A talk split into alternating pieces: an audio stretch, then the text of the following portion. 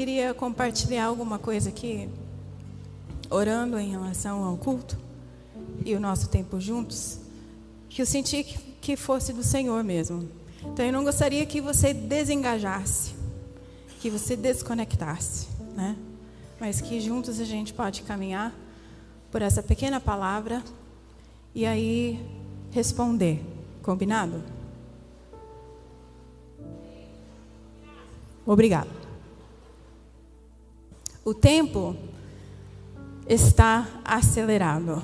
Mas alguém percebe que parece que os dias estão mais curtos? De repente, né? Parece que o último um ano e meio fez com que as coisas acontecem muito rápido e a gente é muita incerteza, medo, divisão para todos os lados, né? Em famílias, em igrejas, em cidades, em países, entre países. Todos nós, de uma forma geral, global, estamos vivendo um tempo acelerado. Não existe mais a vida como era, né? Desculpa ser assim, aquele, né? Tipo, aqui está a notícia.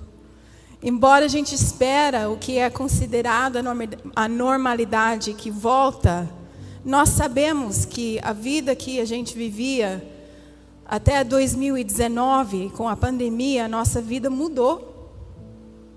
E embora talvez a gente tome passos numa direção de talvez seja mais normal, a normalidade como a gente conhecia não vai voltar.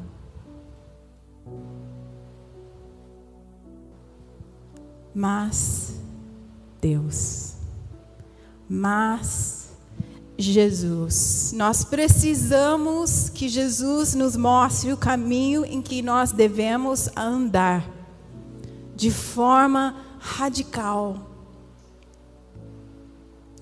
Talvez como a gente nunca precisava, né, entre aspas, antes, nós precisamos que Jesus nos mostre o caminho e uma das principais ferramentas que nós temos para isso é através da adoração. Eu não estou falando necessariamente sobre momentos como esse. Isso é bom.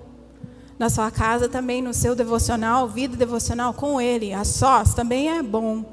Mas o que eu queria ressaltar para nós hoje é foco. Aonde é que nós estamos prestar, prestando atenção? Aonde está a, o nosso foco? Nós estamos prestando atenção nas redes sociais? naquilo que os nossos amigos e famílias estão dizendo, nós estamos prestando atenção naquilo que a sociedade, a sociedade diz em relação à condição do mundo, o que, que é o nosso foco? Porque a adoração tem tudo a ver com foco. Nós nos tornamos mais parecidos com aquilo ou aquele que nós adoramos. Naturalmente.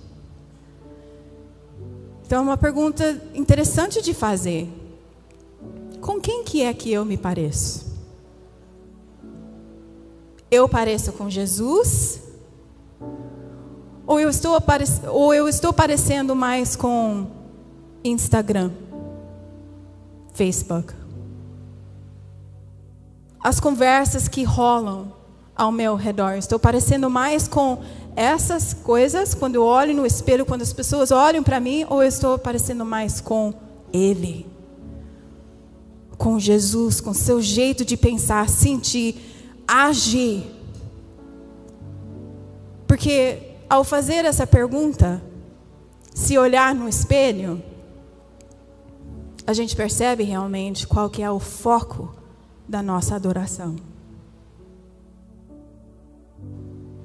Todos nós temos uma cosmovisão, o que é cosmovisão? A cosmovisão é a forma que nós percebemos o mundo, geralmente levando em considerações relacionamentos, buscando entender questões filosóficas como por que, que eu estou aqui?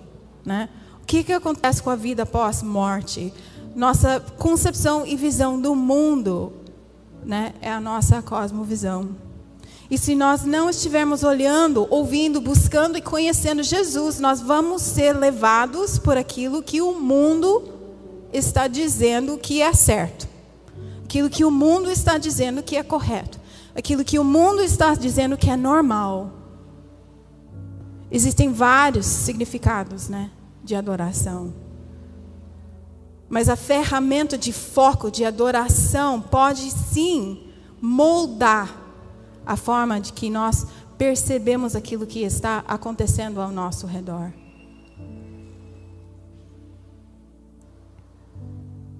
Como discípulos, é a nossa responsabilidade de conhecer quais as verdades bíblicas pessoalmente e não porque alguém falou para você. Então, por exemplo, eu estou entregando uma palavra para você, eu não espero que você simplesmente acata eu espero que você pega e você coloca diante de Jesus e você fala: Jesus, isso é verdade?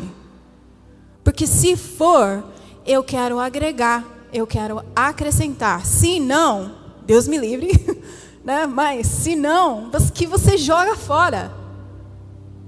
Que você não aceita simplesmente porque alguém falou para você, mas porque você tem uma conversa pessoal com Jesus, em que você conhece quais são as verdades bíblicas. Como discípulos, nós temos a responsabilidade de cultivar isso, porque nós somos responsáveis por aquilo que nós sabemos. Nós não podemos terceirizar o nosso relacionamento com Deus. Pastor Ricardo é seu líder? É seu pastor? É aquele que nos conduz? Sim. Mas ele não é responsável pelo seu relacionamento com Deus. Você é responsável por isso, junto ao Senhor. Amém?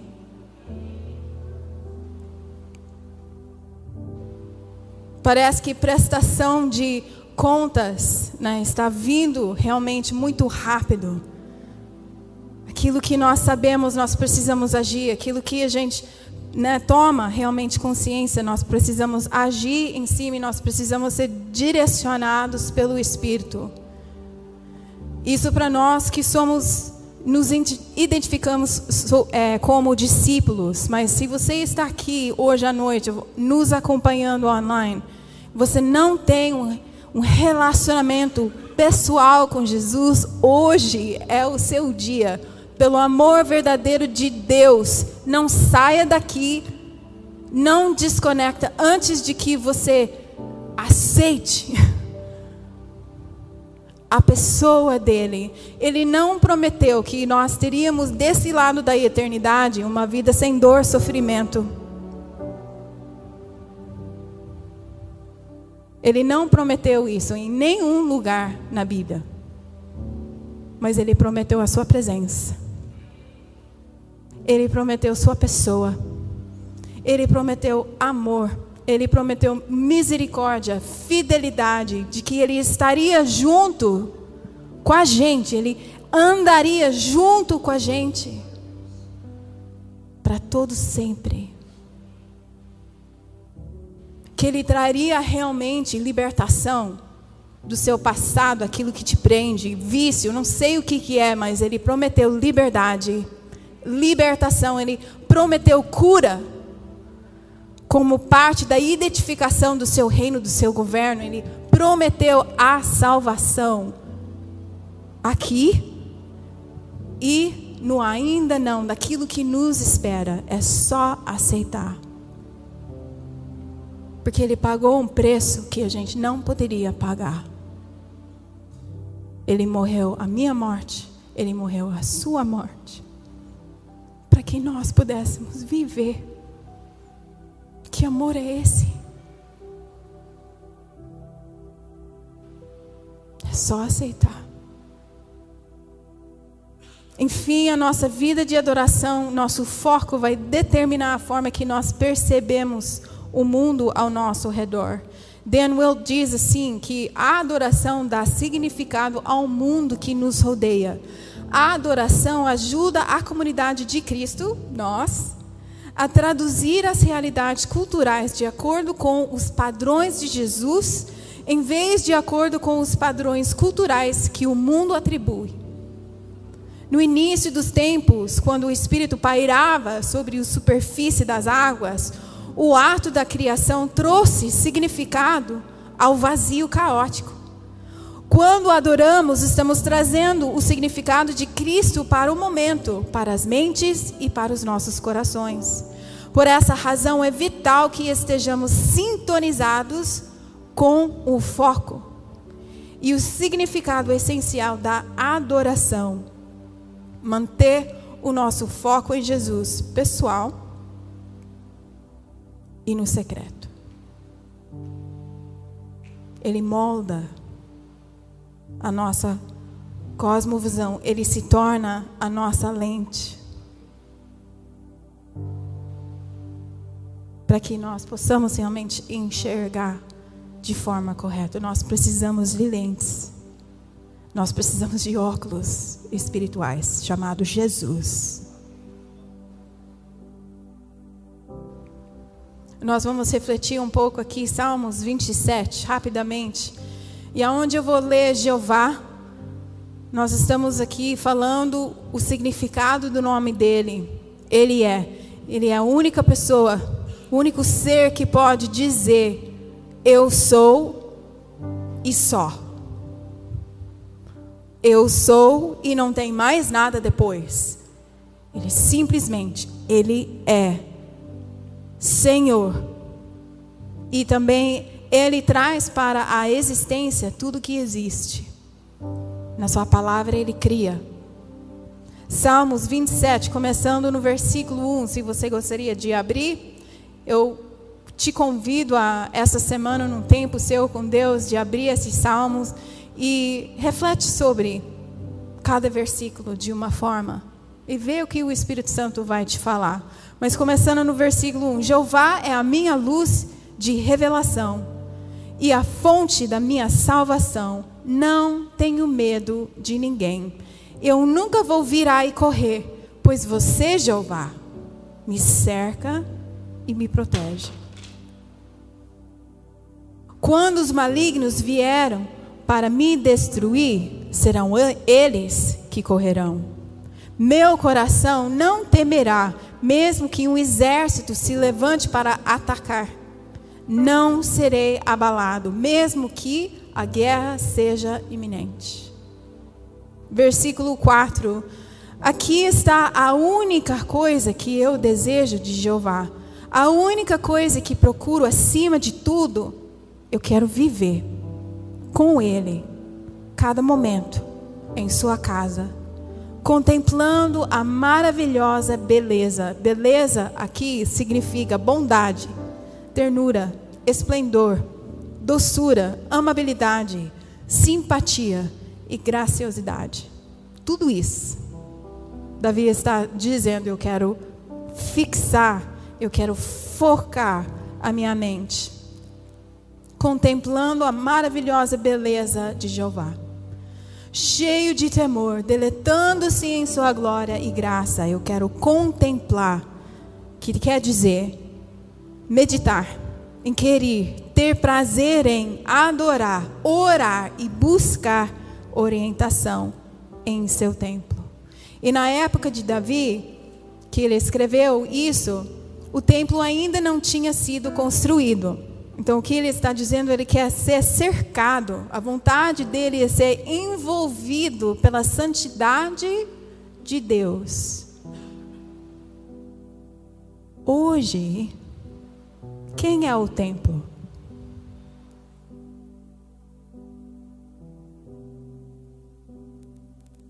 Nós.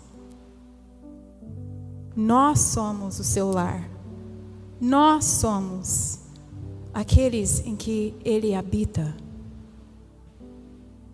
Então, não somente envolvidos, mas transbordando. Amém?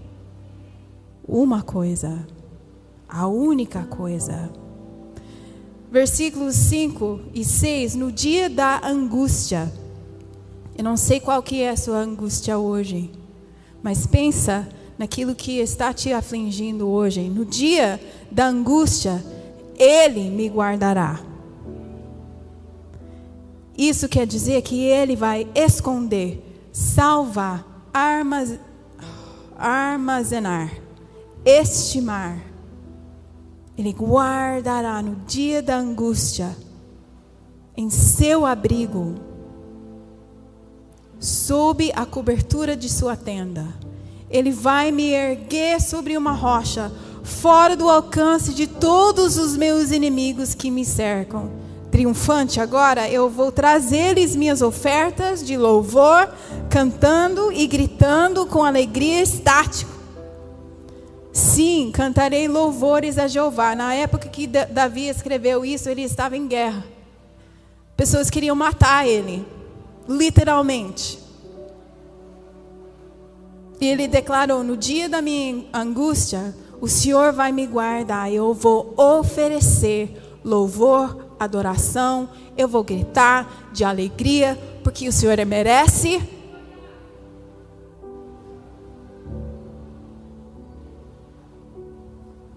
Porque uma coisa, a única coisa. Versículo 7: Ouça meu grito Mostre-me misericórdia, envie ajuda que eu preciso. E eu gosto muito que ele não esconde aqui a dificuldade que ele estava vivendo. Ele pediu socorro. Ele não foi triunfalista, ele foi verdadeiro. Ele falou: ah, Eu vou adorar e eu vou pedir ajuda.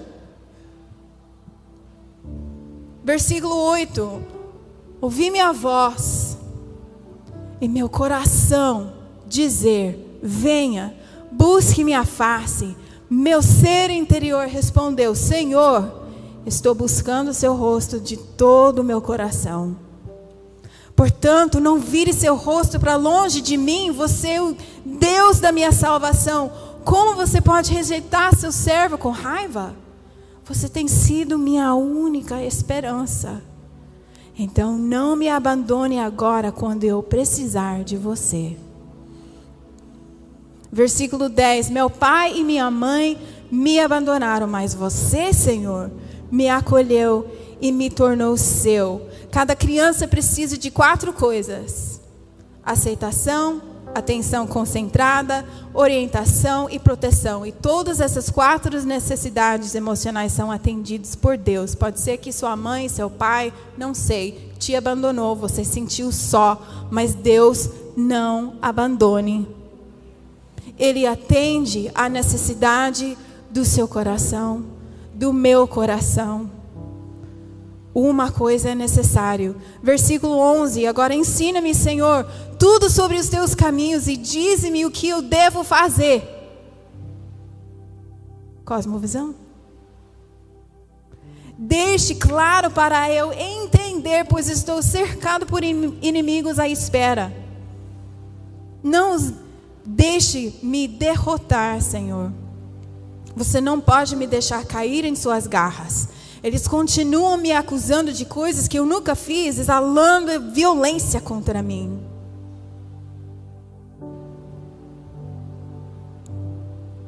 Mas Deus. Versículo 13.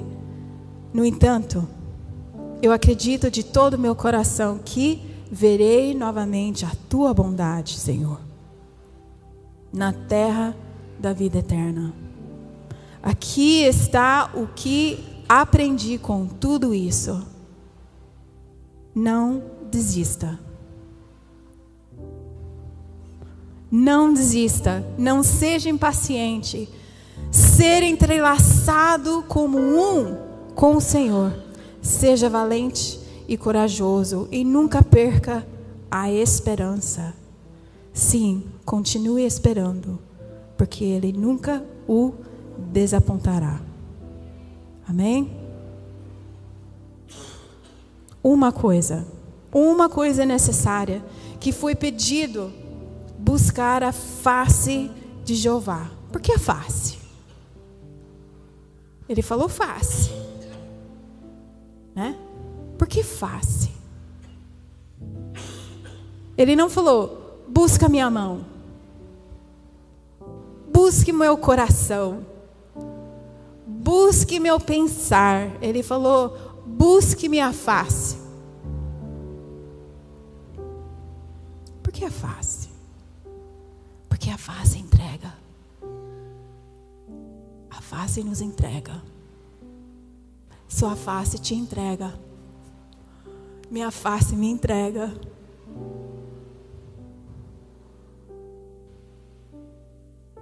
O nosso sentimento, nosso pensar, aquilo que nós realmente achamos, a face entrega.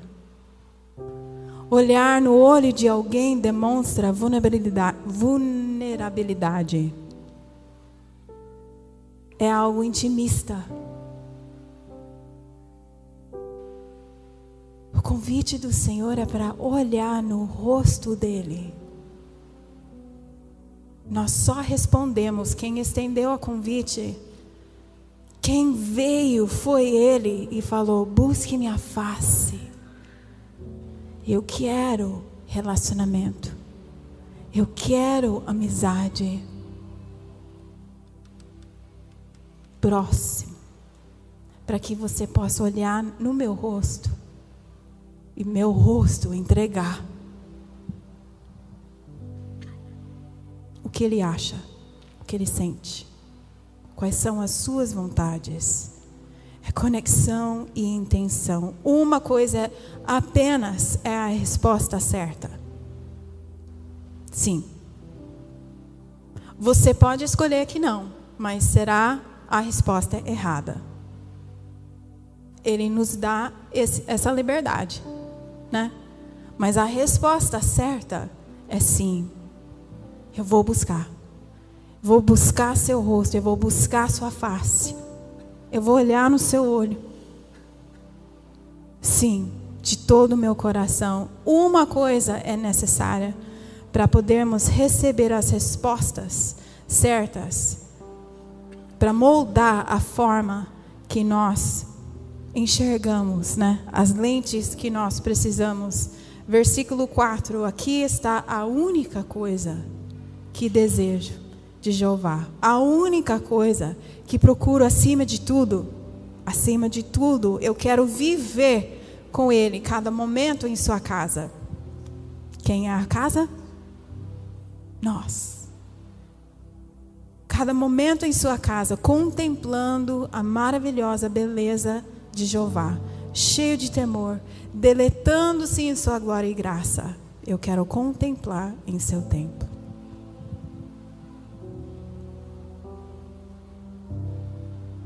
Amém? Eu pedi para o Espírito Santo algumas coisas assim, em termos de impressões, para compartilhar, dando oportunidade para nós podermos responder. Eu queria estender isso para vocês antes de nós terminarmos.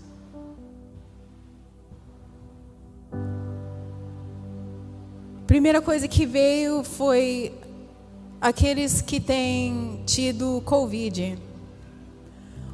O Espírito Santo tem me incomodado em relação aos efeitos colaterais. Se você já teve Covid ou tal, né, obviamente ouvindo assim em qualquer lugar que a recuperação é longa, é demorado, demora para o paladar, por exemplo, voltar. Você ter força, energia, sua respiração voltar ao normal, pressão voltar ao normal, não sei o que foi falado. Mas na, na época que Paulo positivou, as pessoas falando, não, porque aí demora, que não sei o que, o Espírito Santo me incomodou. Não aceite. Não aceite. Não aceite isso. Derruba essa palavra, porque essa palavra não é minha. Então, eu queria estender isso. Se você positivou e tem sentido dificuldades, posse, eu queria dar a oportunidade de você não aceitar aquilo que as pessoas estão dizendo, mas aceitar aquilo que Jesus fala sobre sua saúde. Porque maior é Ele que está em você do que aquele que está no mundo. Nós somos governados pela presença e a pessoa dele e não por aquilo que eles estão falando que deveria ser o normal. Não aceita. Não estou dizendo assim viver de forma cega. Tipo, isso não me pertence. O Paulo às vezes ele fica cansado, às vezes o paladar realmente muda, mas toda vez é Deus, maior é você que, está em Paulo do que aquele que está no mundo. A gente não aceita. A gente não aceita, a gente lida com as consequências, mas a gente não aceita. Então, se isso é você, eu queria estender esse convite para você de não aceitar aquilo que o mundo está dizendo. Aqueles que têm sentido abandonado, despercebidos, escondidos. Eu sinto que o Senhor está dizendo: Eu estou vendo você, eu estou chamando você para fora. Eu estou chamando você para fora. Eu estou te enxergando olho no olho. É só você olhar. O Senhor, como se tivesse só olhar para mim, você vai saber que eu estou te vendo. Não olha para aquilo que está acontecendo ao redor. Você vai, você, você realmente vai passar despercebido. Mas se você olha para mim, você vai ver que eu estou te enxergando, eu estou te vendo. Eu estou chamando você para fora. Se isso é você, hoje é seu dia de responder. Cura na alma. Sinto sim que há uma nesses dias especificamente alguma coisa em termos de cura na alma. Que o Senhor deseja realmente trazer libertação, salvação e cura para o nosso interior. Para que nós possamos continuar a caminhar. A caminhar. Essa palavra sobre o, o, o diabo, né? Tipo, o inimigo vindo assim para roubar a fidelidade. Eu sinto isso muito forte no meu espírito. Tem acontecido coisas com alguns de nós em que o, o intuito é de roubar a sua fidelidade ao Senhor. Não deixe. Recebe a cura do Senhor para você poder continuar caminhando. Amém? Se isso é você, você tem a oportunidade de responder. Aqueles que precisam se arrepender. pedir perdão, porque sua cosmovisão está parecendo mais com a cosmovisão do mundo e não com Jesus. Você precisa trocar de lente. Você precisa pedir perdão e mudar a direção e começar a colocar Jesus como sua perspectiva e não aquilo que você está ouvindo e vendo por aí. Amém? E aqueles que têm lutado com medo. Vejo assim como se fossem raízes, né? tipo, tentando assim é, penetrar seu coração para te prender.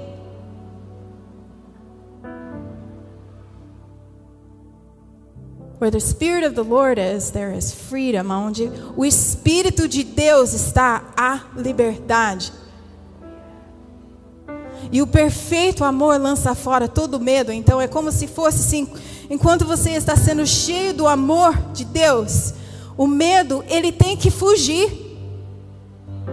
Porque ele lança fora, e isso não é assim, tipo, oh, a porta está aí.